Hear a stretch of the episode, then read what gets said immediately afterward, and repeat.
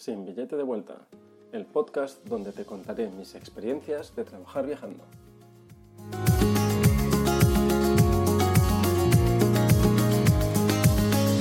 Hoy, en el episodio 9, hablaré sobre la desigualdad social que he observado en Sao Paulo.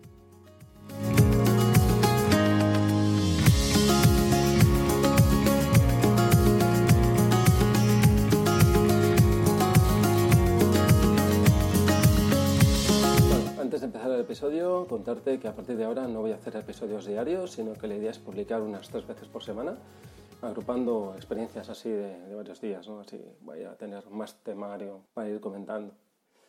Y vamos al tema de hoy, eh, que está basado en mi percepción de lo que he visto, de lo que he estado viviendo estos días en relación a la desigualdad social y económica que he encontrado en Sao Paulo.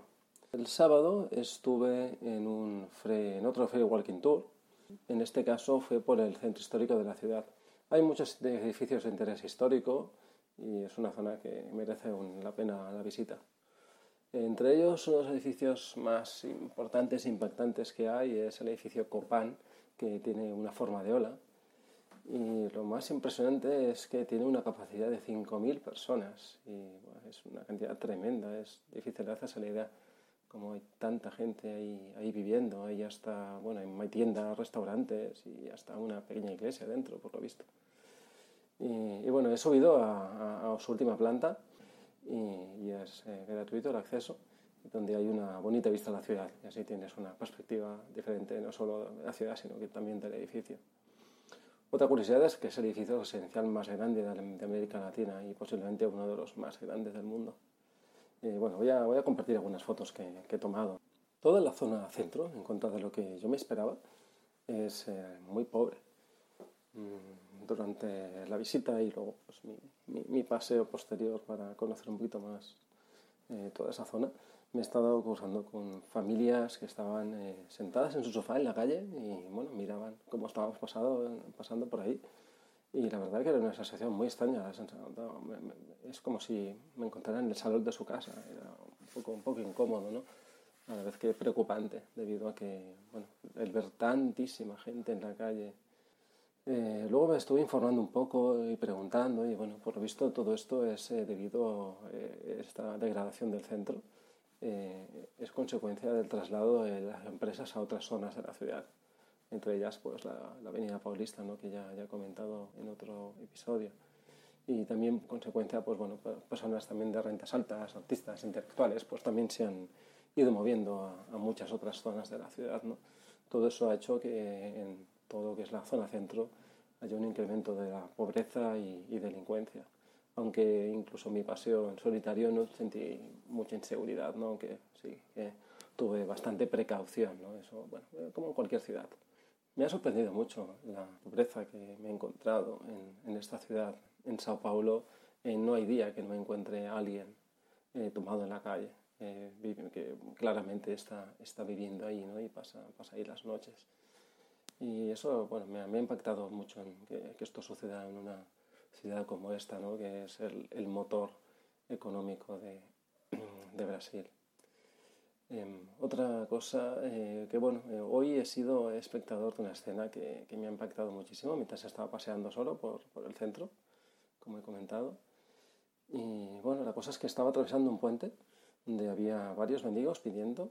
Y observo un indigente que venía en mi dirección, caminando y tal, y al poco, pues bueno, yo estaba a unos metros de él, pues se detiene junto a uno de ellos y, el médico que estaba sentado, pues eh, me da la sensación que es ciego, porque tiene unas gafas muy oscuras.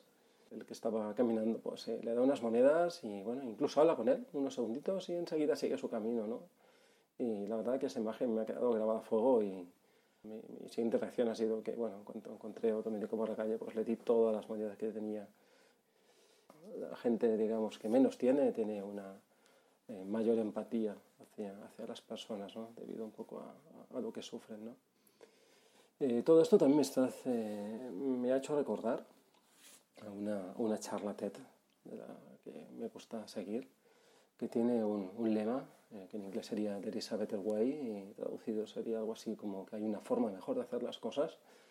Eh, esta charla habla sobre una iniciativa en la cual da trabajo a personas sin techo.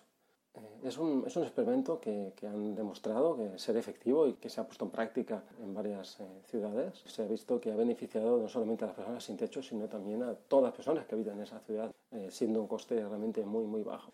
Recomiendo muchísimo eh, ver esta, esta charla, la, la, voy a, la voy a poner también en las notas. Se puede ver, aunque está en inglés, se puede ver en subtítulos en muchísimos idiomas.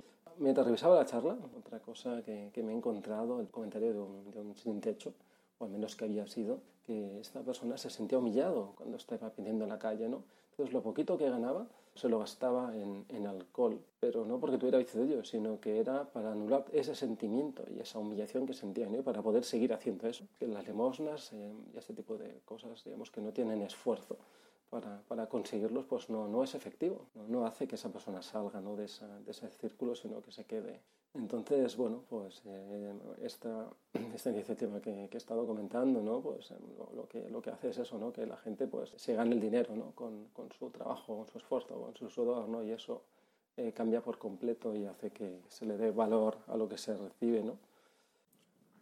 Esto me hace pensar en muchas de las acciones que tomamos al respecto y que quizá no se están planteando bien y con ellas estamos haciendo un daño que el daño todavía sea mucho mayor.